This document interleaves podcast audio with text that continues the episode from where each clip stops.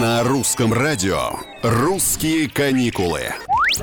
Всем привет! С вами Петр Кузнецов. Путешествия по железной дороге с каждым годом привлекают все больше россиян. Теперь это не просто способ добраться до места отдыха, это и есть место отдыха, настоящий железнодорожный круиз.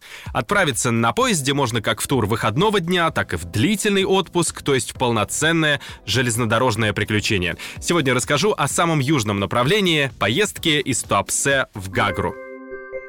Ретро-состав, вагоны, оформленные в стилистике 70-х, 80-х, так и называется — Сочи. Вы можете выбрать плацкарт или купе, СВ или просто вагоны с местами для сидения, а по пути в вагон-ресторан заглянуть в фотостудию и купить экскурсии. Например, однодневные туры в Новый Афон, Пицунду или на озеро Рица.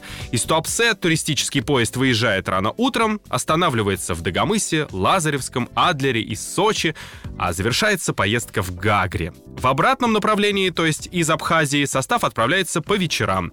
Совершая поездки на таком поезде, члены клуба путешественников копят туристические баллы и электронные медали туриста. Их потом можно обменять на эксклюзивные сувениры и подарки от РЖД или полноценную поездку. Таким образом, каждый четвертый железнодорожный круиз, благодаря накопленным баллам, может стать бесплатным.